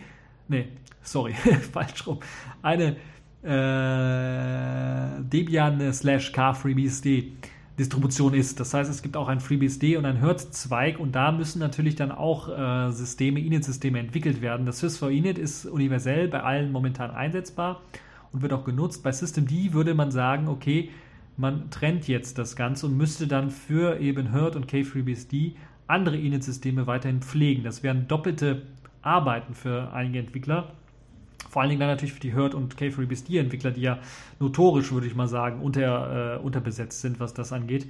Ähm, das andere ist natürlich dann die Sache, wo viele Leute dann auch sagen, ja, warum sollen wir für 10 K3BSD oder 5 äh, oder 2 Hurt-Entwickler dann äh, auf das bessere System verzichten? Also warum sollte, sollten die Linux-Nutzer, die Debian-Linux-Nutzer, die Debian GNU-Linux-Nutzer dann äh, auf das bessere System verzichten, nur wegen der Schar oder der Handvoll äh, oder K3BSD-Benutzer. Ein gutes und starkes Argument, wie ich finde, und ich würde mich dem sogar anschließen und würde dann sagen, wenn die Hurt und K3BSD-Leute ein Init-System haben wollen, sollen sie, müssen sie auch irgendwie selber pflegen. Also sie können entweder auf sys4init bleiben oder auf OpenRC umsteigen. OpenRC hat schon auch Ansätze von Eventgetriebenheit wird äh, aktuell, wie ich bereits auch schon gesagt habe, von äh, Gentoo entwickelt und hätte auch, und das ist, wird deshalb auch immer als Alternative genannt, äh, die Möglichkeit, anders als bei Systemd, wo ja auch nicht mehr vieles in Skripten gemacht wird und bei Upstart auch nicht mehr so sehr, die Möglichkeit weiterhin in Skripten durchzuführen, das Ganze durchzuführen. Also für die Admins, die Skripte jetzt seit SysVinit eben immer gewohnt waren, wäre das kein riesengroßer Unterschied und wäre sicherlich einfacher, das umzusetzen. Der weitere Vorteil von OpenRC ist halt, dass es nicht speziell auf Linux oder auf, ja, auf Linux gebunden ist, sondern dass es einfach nur so, sagen wir mal, Add-ons hat, die für Linux gelten, beispielsweise C-Group Add-on beispielsweise. Das allerdings, äh, naja, das C-Group Add-on ist noch nicht ganz fertig, würde ich sagen. Und ich habe OpenRC leider noch nicht testen können, deshalb möchte ich mich allzu viel äh, dazu äußern. Aber das eines, eines der größten Pros von OpenRC ist halt, dass es eine, eine bessere Version als das SysVinit ist, aber dann die Nachteile, die System D eventuell bringt, sodass es nicht auf allen Plattformen, die Debian so anbietet, lauffähig ist, nicht mit, mit, mit sich bringt. Also das wäre die universelle Lösung und das wäre, glaube ich, das Debian-Konservative, was man eigentlich so erwarten würde. Andererseits muss man natürlich auch sehen, dass das Ganze nicht nur technisch getrieben ist, diese ganze Diskussion, sondern natürlich dann auch so ein bisschen was politisch getrieben wird. Wir müssen natürlich sehen, dass Systemd momentan von allen eigentlich entwickelt und in Zukunft eingesetzt wird. OpenSUSE, Fedora vor allen Dingen, äh, aber auch viele andere äh, Distributionen eben auf Systemd setzen, außer eben Ubuntu, das die Eigenentwicklung Upstart eben einsetzt. Interessanterweise hat beispielsweise Red Hat äh, Upstart eingesetzt oder setzt es aktuell noch in den Versionen ein, macht aber jetzt auch den Schritt hin eben zu Systemd oder auch einer der Gründe, weshalb Systemd entwickelt worden ist, ist halt eben, äh, dass äh, Upstart Probleme gemacht hat. Und diese Probleme sagen zumindest Systemd-Entwickler seien systemisch in Upstart drin und deshalb müsste man was äh, umändern. Andererseits ist natürlich Systemd etwas mehr als so ein einfacher Init Replacement. Es gibt ja jetzt zum Beispiel Login.d, was mit reingekommen ist als Ersatz für ConsoleKit, was also eher für die Rechteverwaltung zuständig ist. Es gibt eben diese C-Groups, die weiterhin auch aggressiver genutzt werden sollen, um bestimmte Sachen irgendwie auszulagern. Es gibt mehr Integration in den GNOME Desktop. Es gibt äh, auch Integration mit Wayland, die, die, die sehr, sehr stark ist, die mit auf Systemd irgendwie abhängig ist. Äh, es gibt interessanterweise auch beiderseitig auf beider Seiten Lager, also auf GNOME das große äh, Befürworten, System einzusetzen äh, und auch Komponenten oder die enge Verzahnung mit System zu machen. Andererseits sogar bei KDE kann man sich das durchaus vorstellen, dass man dort auch eine engere Verzahnung mit System eingeht. Das so ein bisschen die Richtung auch zeigt. Es gibt bei Upstart momentan die Probleme, beispielsweise mit Login.d, das muss irgendwie reingepatcht werden. Das ist nicht dafür gedacht, aus Systemd tatsächlich rausgenommen zu werden auch eines der größten Kritikpunkte, glaube ich, an Systemd, dass es nicht modular aufgebaut ist, sondern dass man im Grunde genommen all diese auch tollen Features, die man mit einbaut, die aber wenig mit einem Init-System zu tun hat, alle zusammenwürfelt, alles ein großes Paket reinpackt und dann als Gesamtpaket ausliefern möchte und wo man einzelne Komponenten wie beispielsweise Login, die als Console-Kit-Nachfolger nicht explizit vernünftig dokumentiert, vor allen Dingen, weil man es nicht möchte, dass es rausgenommen wird. Upstart muss es rausnehmen, um dann Login D weiter zu unterstützen und weitere Technologien zu unterstützen, die natürlich darauf aufbauend sind, äh, wird aber dann früher oder später in Probleme rennen, was das angeht, weil eben Systemd auch sehr, sehr viel intern natürlich dann strukturiert, umstrukturiert und ändert. Das kennt man so. Das vielleicht auch eines der größten Kritikpunkte vielleicht an Systemd und vielleicht auch eines der Gründe, weshalb OpenRC immer mehr in Betracht gezogen werden könnte beim Debian-Projekt. Es gibt zumindest äh, was äh, hier die Pros, was die Kontras angeht, äh, ja, vor allen Dingen, was die Pros angeht, äh, gibt es bei, wenn ihr euch, ich werde natürlich den, den, das ist ja auch das Tolle, habe ich erzählt, das Wiki, wo man dann die verschiedenen Sachen sich mal gegenüber in Kontrast sehen kann und wo die Entwickler die Möglichkeit haben, die Pros und Kontrast der verschiedenen Systeme dann aufzuzeigen. Äh, in Sachen Pros gibt es bei OpenRC zumindest auf der Debian-Wiki-Seite die meisten. Da kann man sich das Ganze mal durchlegen, äh, lesen und dann mal anschauen äh, und was ihr dann für vernünftig haltet. Ich persönlich halte System B als äh, vernünftigste Lösung momentan. Äh, wird von einer großen Company, also von einer großen Firma gestützt, Red Hat, die wird das nicht so schnell aufgeben, weil das eben ihr, in ihr Standardprodukt mit reinfließen soll, wird also lange unterstützt werden. Ähm, es entwickelt sich momentan am schnellsten hat äh, allerdings auch ein paar Nachteile, die Upstart dann ein bisschen was interaktiver machen würden. Upstart ist etwas stabiler, ist etwas länger schon in Benutzung, man hat damit etwas mehr Erfahrung. Die Upgradebarkeit ist etwas einfacher, weil nicht immer allzu viele neue Features mit reinkommen und dann komplett andere Sachen irgendwie über, über Bord werfen. Äh, man achtet auch extra darauf rauf, äh, das hat, hat äh, haben die Upstart-Leute dann auch gesagt, dass eben diese Upgradebarkeit äh, erleichtert werden soll und dass man äh, darauf achten möchte, dass das weiterhin upgradebar ist. Natürlich, Canonicals Interesse ist sehr, sehr stark da, weil sie halt eben Absatz schon länger benutzen, auch in LTS-Versionen bereits äh, einsetzen. Und deshalb muss natürlich die Upgradebarkeit äh, sehr, sehr gut sein. Bei, bei System D sieht so aus, ist noch nicht bei Red Hat irgendwie im Einsatz. Äh, das heißt, man kann da noch viel umwürfeln und so weiter und so fort. Aber ich glaube, spätestens, wenn es bei Red Hat im Einsatz ist und man an der nächsten Version arbeitet, äh, wird man vielleicht viel verändern, aber man wird auch äh, darauf achten, dass die Upgradebarkeit auch gegeben sein wird. So, das also dazu, zu dieser kleinen Debatte, die jetzt bei Debian gerade geführt wird, so damit ihr das eventuell auch verstehen könnt, weil das manchmal natürlich äh, einem so über die Ticker läuft und man liest das vielleicht und dann denkt sich, hm, warum brauchen wir ein neues Init-System? Ja, braucht man äh, für eben neue Zukunft, zukünftige Technologien und auch für so Sachen wie ich gerade für den Server auch hochinteressant, wenn man einen Dienst abstürzt und den automatisch neu starten kann und so weiter und so fort, dass die rechte Verwaltung wunderbar funktioniert, was jetzt System B speziell äh, angreifen wird. Aber auch natürlich eine Modernisierung allgemein ist äh, fast schon unumgänglich. Debian hat das ein bisschen so rausgezögert, weil sie, glaube ich, schon, ich glaube schon 2010 angefangen haben zu diskutieren, was, äh, was äh, jetzt hier das nächste Init-System angeht. Wir sind jetzt bei Ende, fast Ende 2013 und äh, da wäre es natürlich jetzt logisch, dann mal äh, eine Entscheidung zu treffen. Muss äh, dann äh, auch eine Entscheidung sein, die natürlich tragbar ist von der Debian Community. Ich persönlich könnte mir vorstellen, zu sagen, okay, Systemd für die GNU Linux äh, und SysV Init oder OpenRC für die Herd und KFreeBSD Sachen, wobei OpenRC natürlich dann noch ein bisschen was angepasst werden müsste dafür. Äh, da müsste man bei Herd und K3BSD-Leuten von Debian dann schauen, ob sie da Interesse haben, das zu machen. Oder sie bleiben einfach bei SysV Init, was ja bisher funktioniert, müssen es dann aber nur selber pflegen, weil natürlich dann das SysV Init depreciated wird, also Versus auf Deutsch, äh, in, in, die Liste der veralteten oder äh, langsam aussterbenden Technologien dann äh, auf, auf der Linux-Seite dann fließen würde bei Debian. So, das äh, genug zu dieser Diskussion. Ich hoffe, ich habe das äh, einigermaßen gut zusammengefasst. Ihr könnt euch das selber alles anschauen. Es ist hochinteressant, gerade OpenRC, da lese ich mit Freude drüber, weil ich da bisher wenig von gehört habe. Äh, aber auch Systemd und Upstart, da gibt es sogar auch äh, in den, äh, in den äh, Kommentaren der jeweiligen Wikis gibt es sogar Verlinkungen zu den Dev DevConf Vorträgen, die gehalten worden sind mit den einzelnen Videos, wo ich dann auch nochmal direkt äh, live und in Farbe die Argumente der verschiedenen Parteien anschauen könnt. Klingt fast schon wie eine politische Debatte. Naja, ist natürlich auch immer ein bisschen was Politik, die damit rumschwirrt. Gut, kommen wir zum äh, Spielzeug der Woche. Das Spielzeug der Woche ist diesmal ein äh, Programmchen, äh, das auf einer Webseite läuft, im Grunde eine Webseite ist. Es nennt sich Shellcheck. Also nicht Spellcheck, sondern Shellcheck. Und Shellcheck macht nichts anderes als ein Spellcheck, sondern eben nur für ja, Skriptdateien. Also Shell-Skripts, Bash-Skripts, die man unter Linux äh, oder unter Unix-Systemen eben verwendet.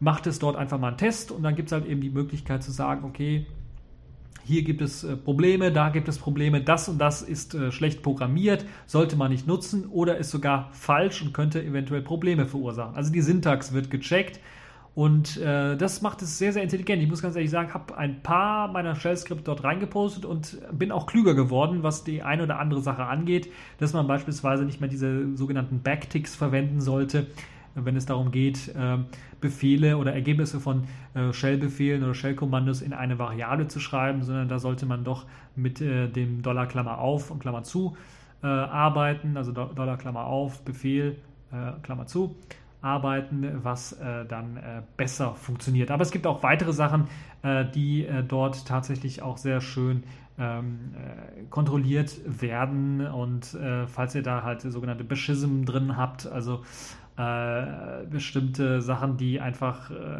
fun zwar funktionieren, aber schlecht aussehen, solche Sachen werden auch erkannt und die werden dann mit verschiedenen Farben auch dann dargestellt wo es dort Probleme gibt und da könnt ihr dann so ein bisschen einschätzen, ob euer Shell-Skript tatsächlich äh, eben Probleme besitzt oder keine Probleme besitzt. Und falls ihr rote Sachen bekommt, dann müsst ihr eben darauf achten, ganz explizit und sagen, okay, da muss was geändert werden. Bei den gelben Sachen, ja, könnte man, äh, sollte man für den Stil eventuell mal was ändern. Also Shellcheck auf jeden Fall eine interessante Seite. Pastet einfach euer Shell-Skript dort rein und testet es äh, und schaut, wie es dann aussieht mit eben äh, dem äh, ganzen, äh, ja, mit dem ganzen Shell-Skript. Es gibt auch, äh, das ist interessant, eine About-Page, da könnt ihr drauf gucken. Da seht ihr auch den äh, in Haskell geschriebenen Source Code. Also für den einen oder anderen vielleicht ein bisschen was schwierig zu lesen. Haskell ähm, ist eine besondere Sprache. Aber es gibt dann halt eben auch die Möglichkeit, wonach jetzt überhaupt Shellcheck überhaupt sucht. Also was für äh, Sachen da vermieden werden können. Dazu gehören beispielsweise auch Cat-Einträge, um halt irgendwie äh, bestimmte Dateien auszulesen oder sowas. Die werden dort zum Beispiel abgefangen. Äh, halte ich nicht immer für notwendig, aber es ist natürlich eine Sache, um etwas zu beschleunigen oder nur Shell-mäßig zu machen. Äh, vielleicht ja, oder universeller zu machen, wenn Cat beim BSD-System anders funktioniert, also Linux-System wäre das sicherlich äh, eine tolle Sache. Also es gibt da schon die Möglichkeit, äh, dann zu sehen, was für ähm, Sachen gecheckt werden tatsächlich. Äh, für den einen oder anderen hochinteressant, der sich vielleicht mit Shell-Skripten ein bisschen was mehr näher auseinandersetzen möchte, der vielleicht sehr, sehr viele Shell-Skripte auch selber geschrieben hat und äh, dann äh, Probleme ähm, ausarbeiten möchte oder allgemein etwas schlaueren, etwas äh, sauberen Code, Shell-Script-Code zu schreiben. Also das Spielzeug der Woche shellcheck.net. Kommen wir jetzt zur Pfeife der Woche. Und das ist diesmal, und das hat mich gewundert, dass sie eigentlich nicht fast jede Woche als Pfeife der Woche darstellen. Zumindest aus meiner Sicht. Die CDU ist diesmal die Pfeife der Woche und das auf einmal äh, aus dem ganz einfachen Grund, weil eben die CDU in Schleswig-Holstein zumindest für Handydetektoren an Schulen wirbt. Sie wollen tatsächlich jetzt, nachdem Handyverbot in Schleswig-Holstein zumindest an Schulen gilt, sodass Leute da keine Handys mitbringen ähm, dürfen, auch noch Handydetektoren mit einbauen, sodass man, wenn so ein, also ich kann mir das kaum vorstellen, aber ist es dann so, dass man ähnlich wie in den, Amerika in den amerikanischen Schulen, wo dann nach Waffen gesucht wird, also, ist, also wie, wie im Flughafenterminal kriegt man dann halt so, da muss man durch so ein Tor gehen und dann piept es, wenn man halt eben ein Handy hat. Das kann ja auch nicht wahr sein, das wäre eine Ironie, irgendwie, weil in Amerika sucht man nach Waffen, bei uns sucht man nach Handys äh, für, für Schüler, die dann da reingehen, um dann mal zu zeigen, wo das Problem liegt. Aber das Hauptproblem natürlich an der Sache ist, äh, Bildungssystem allgemein in Deutschland, und da hat die CDU maßgeblich daran beteiligt, ist äh, unter aller Sau. Also würde ich mal vorsichtig, sehr vornehm ausgedrückt, ist es unter aller Sau. Äh, und dann jetzt auf die Idee zu kommen, anstatt dort mehr rein zu investieren in vielleicht neue Schulbücher, in vielleicht Infrastruktur allgemein bei Schulen. Es ist ja meistens katastrophal, wie dort die Bänke und wie die Schüle aussehen. Äh, aber auch die Ausstattung natürlich der Schulen, was, was jetzt äh, moderne Technologien an, angeht, aber auch was natürlich Lehrkräfte angeht und was deren Wissen angeht, sind natürlich unter aller Sau. Und teilweise, nicht bei allen, aber teilweise doch sehr, sehr stark. Und dann jetzt, äh, anstatt in sowas zu investieren, dann jetzt in vollkommen unsinnige Handydetektoren, also die nichts anderes machen als Schüler schikanieren, äh, zu investieren, ist komplett, kompletter Blödsinn. Also ich kann, also ist das ist natürlich klar, dass äh, die CDU das jetzt auch noch damit begründet, dass heute äh, das Zitat, heute steht den Spickern mit ihrem Smartphone auf dem Schulklo eine ganze Enzyklopädie zur Verfügung. SPD, Grüne äh, und SSW und Piraten meinen immer noch Täuschungsversuche im mobilen Internetzeitalter mit Maßnahmen aus der Zeit des Spickzettels verhindern zu können. Das ist ungerecht gegenüber all denen, die auf solche Hilfsmittel verzichten. Deshalb will die CDU tatsächlich Handydetektoren an Schulen. Ihr habt, also, ist mal, ich, da fällt mir also nicht mehr viel zu ein.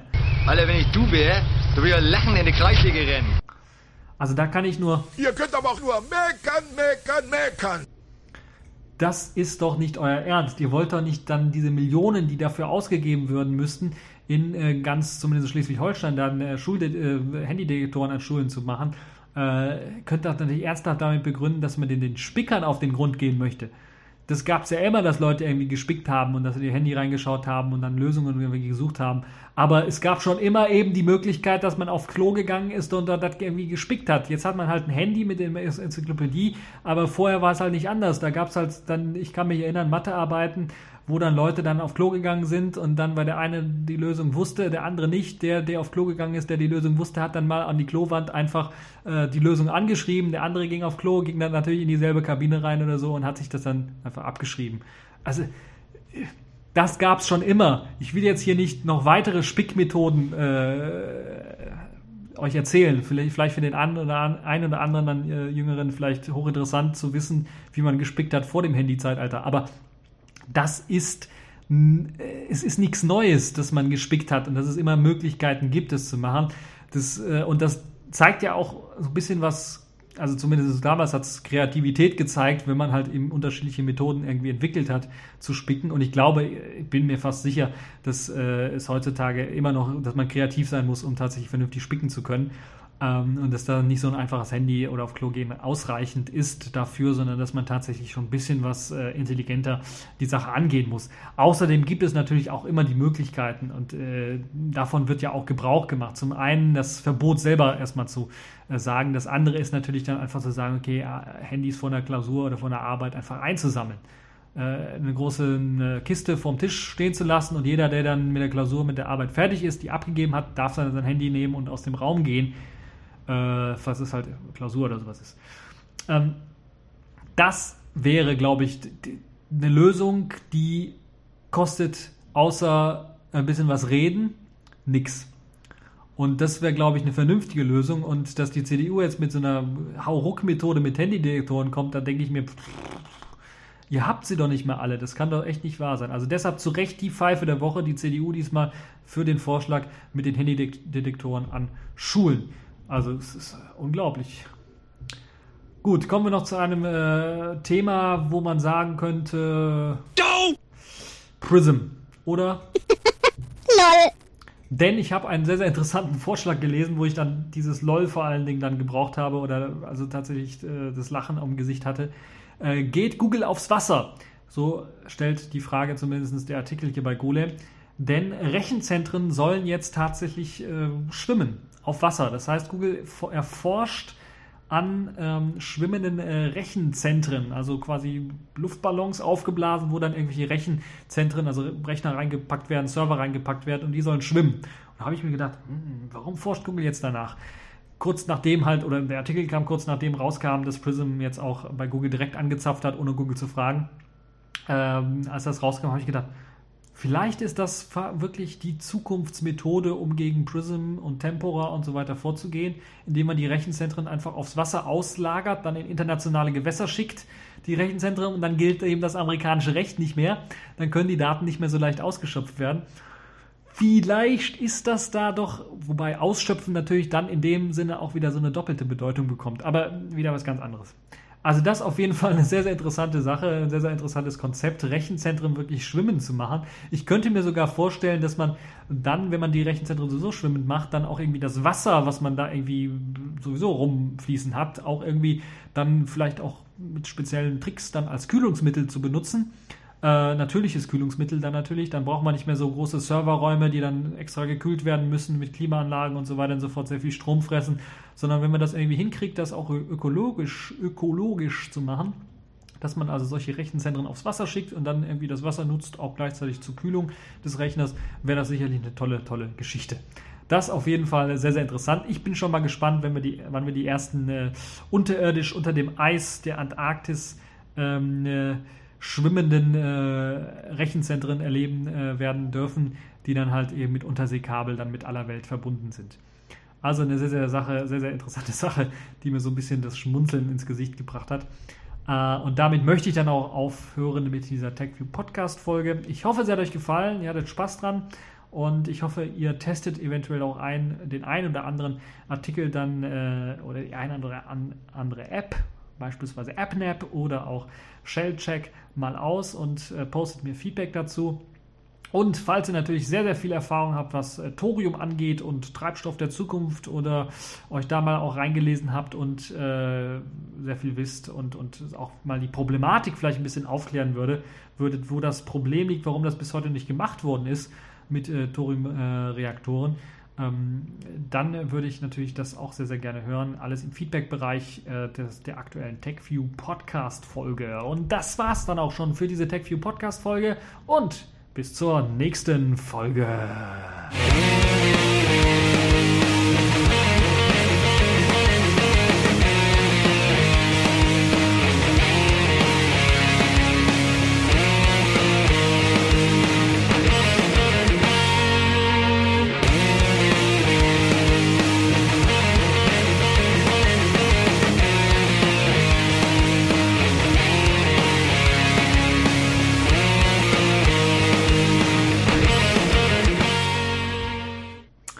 Ja, eine Sache möchte ich noch erwähnen, ganz zum Schluss der Folge. Ich hoffe, alle werden bis zum Schluss der Folge mithören.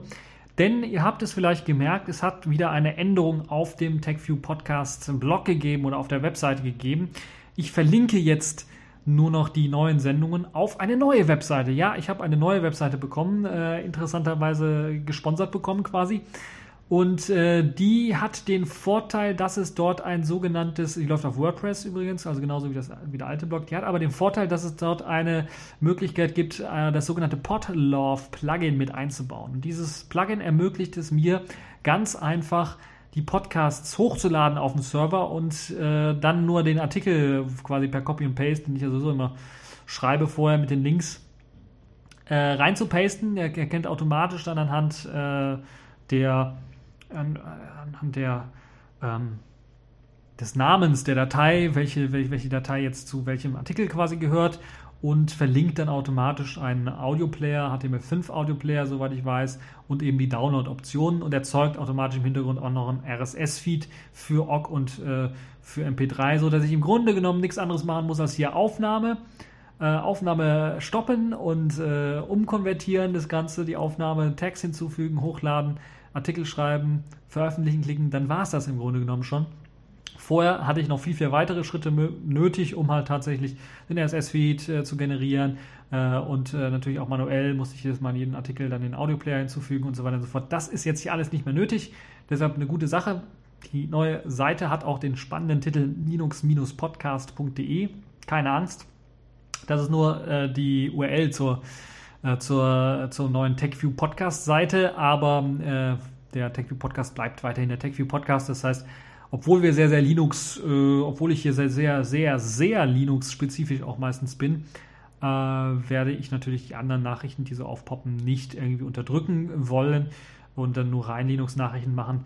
Ähm, das wird sich also nichts ändern daran. Die Themen bleiben gleich.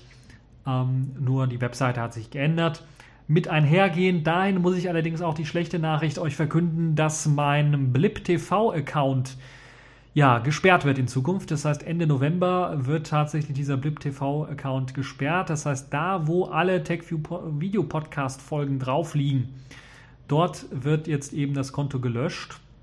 Blip TV hat sich dafür entschieden, dass äh, mein Podcast, äh, also die haben die allgemeinen Geschäftsbedingungen geändert, mir das natürlich nicht mitgeteilt, das ist wieder so ein amerikanisches Unternehmen, typisches, und mir dann nur gesagt, ja, sie verstoßen gegen die allgemeinen Geschäftsbedingungen und aus dem Grund wird der Podcast gelöscht. Ähm, ich hätte mir eine etwas bessere Begründung noch einfallen lassen können, äh, würde ich ganz ehrlich sagen, oder mir wirklich gewünscht, weil so lange wie ich da war bei BlipTV und auch der Plattform verholfen habe, dann tatsächlich dadurch, dass Leute draufgeklickt haben und dann auch die Werbung teilweise angeguckt haben, die bei meinen Videos dann auch war, äh, Einnahmen zu generieren für BlipTV. Ich habe natürlich auch einen Obolus dafür bekommen, äh, muss ich ganz ehrlich zugeben, aber trotzdem hätte ich mir da einen etwas besseren, besseren Umgang mit den, mit den Leuten äh, gewünscht. Leider ist das nicht zustande gekommen, deshalb muss ich jetzt nach einer neuen Plattform suchen. Die Primärplattform wird wahrscheinlich YouTube sein. Dort sind ja auch die meisten TechView-Podcast-Folgen tatsächlich auch hochgeladen worden schon, ähm, aber nicht alle. Das heißt, falls ihr tatsächlich noch TechView-Podcast-Folgen runterladen wolltet oder irgendwie archivieren wolltet, dann ist jetzt die beste Zeit dafür, denn in einem Monat wird es die nicht mehr geben. Die BlipTV-Seite wird abgeschaltet. Gleichzeitig heißt das, dann auch, dass der RSS-Feed für die Videofolgen abgeschaltet wird. Und es wird auch keinen neuen geben, weil ich äh, ganz ehrlich gesagt, äh, das war immer eine schöne automatische Funktion, die dort eingeführt worden ist in äh, Blip, wo man dann verschiedene Kanäle selber erstellen konnte und dann oder Playlisten erstellen konnte. Dafür RSS-Feeds wurden automatisch generiert und so weiter und so fort. War eine sehr, sehr schöne Sache, aber ich habe ganz ehrlich nicht äh, die Lust, noch äh, einen weiteren RSS-Feed selber zu pflegen, nur für die Videos.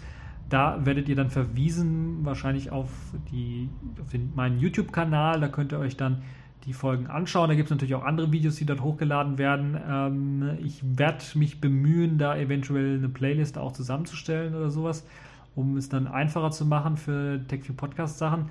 Ähm, ansonsten müsst ihr eben damit rechnen, dass das sich ändern wird. Ich arbeite noch an einer Backup-Lösung, weil das hat mir jetzt auch gezeigt. Äh, zum Glück hatte ich ja YouTube auch schon und habe das etwas länger auch schon benutzt als quasi Backup-Lösung für Videos, weil es zeigt, dass eine Videoplattform alleine und dass die Cloud alleine, wenn man dort nur eine Sache, einen Server hat, wo man Sachen hochlädt, nicht ausreicht. Man braucht immer so eine Art Backup. Bin ich noch auf der Suche. Es gibt natürlich äh, archive.org äh, wo man immer Sachen hochladen kann. Ich glaube, da gibt es keine großartigen Beschränkungen, was das angeht. Habe ich ja auch mal eine Zeit lang benutzt für den TechView-Podcast. Äh, das wird also klappen, ist nur furchtbar langsam, teilweise, was das Uploaden zumindest geht ähm, und ein bisschen was umständiger. Äh, ansonsten gibt es natürlich auch äh, Vimeo beispielsweise, wo man sich denken könnte, eventuell ein paar Videos hochzuladen.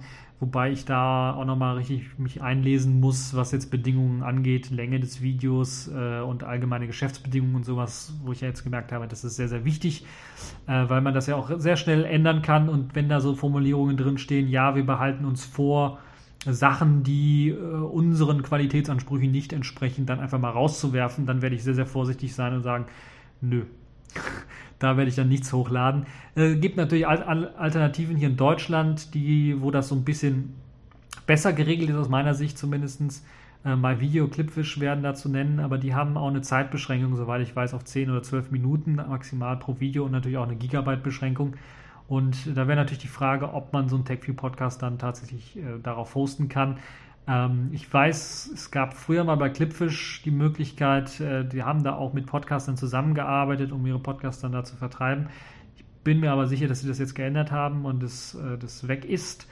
Und äh, deshalb müssen wir mal schauen. Aber wenn irgendeiner bei meinem Video oder Clipfish meint, er könnte mir da tatsächlich einen Podcast äh, oder mehr Platz äh, einräumen für, für eine einstündige Sendung etwa, Videomaterial, Stackview Podcast, so lang sind ja die Videofolgen etwa immer oder manchmal sogar kürzer, äh, dann wäre ich natürlich auch bereit, da mitzumachen. Also das auf jeden Fall eine Sache, die für den einen oder anderen sicherlich interessant sein wird der jetzt äh, den TechView Podcast weiterhin verfolgen möchte, auch in Videoform für die ganzen Videofolgen.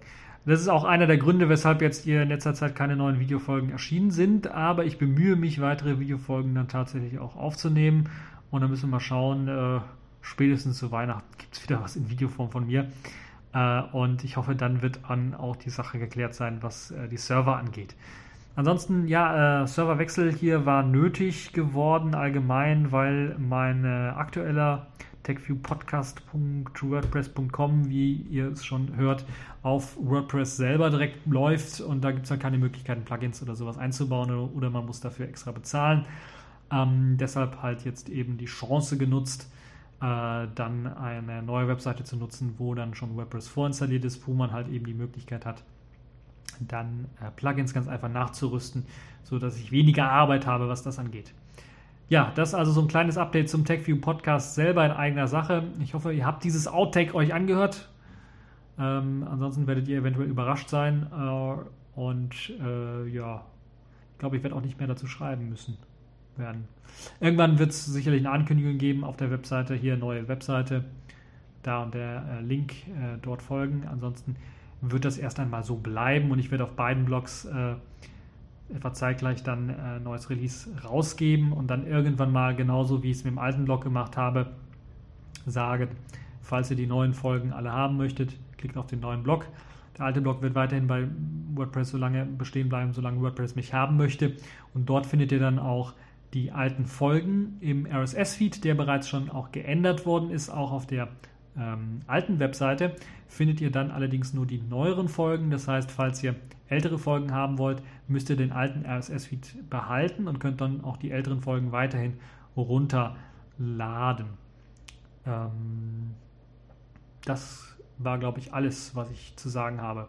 Ja, dann habt noch einen schönen Tag und das war's für diese etwas überlange TechView Podcast Folge.